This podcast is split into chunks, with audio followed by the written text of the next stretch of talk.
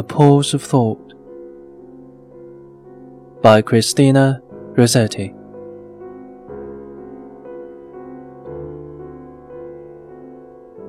I looked for that which is not, nor can be, and hope deferred made my heart sick in truth.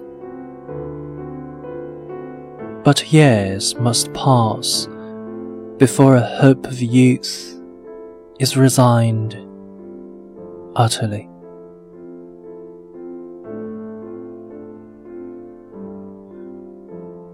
I watched and waited with a steadfast will,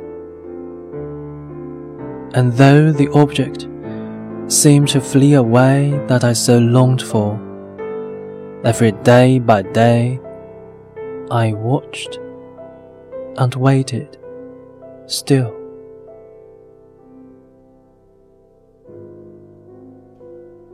Sometimes I said, This thing shall be no more.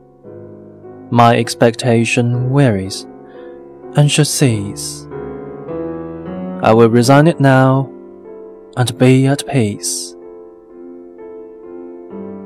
Yet never gave it all.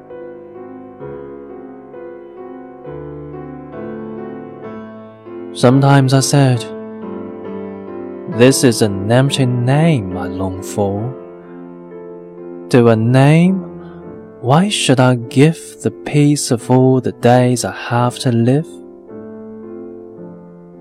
Yet gave it all the same.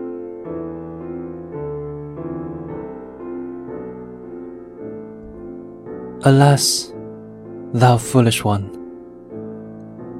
Alike unfit for healthy joy and salutary pain. Thou knowest the chase useless, and again turnest to follow it.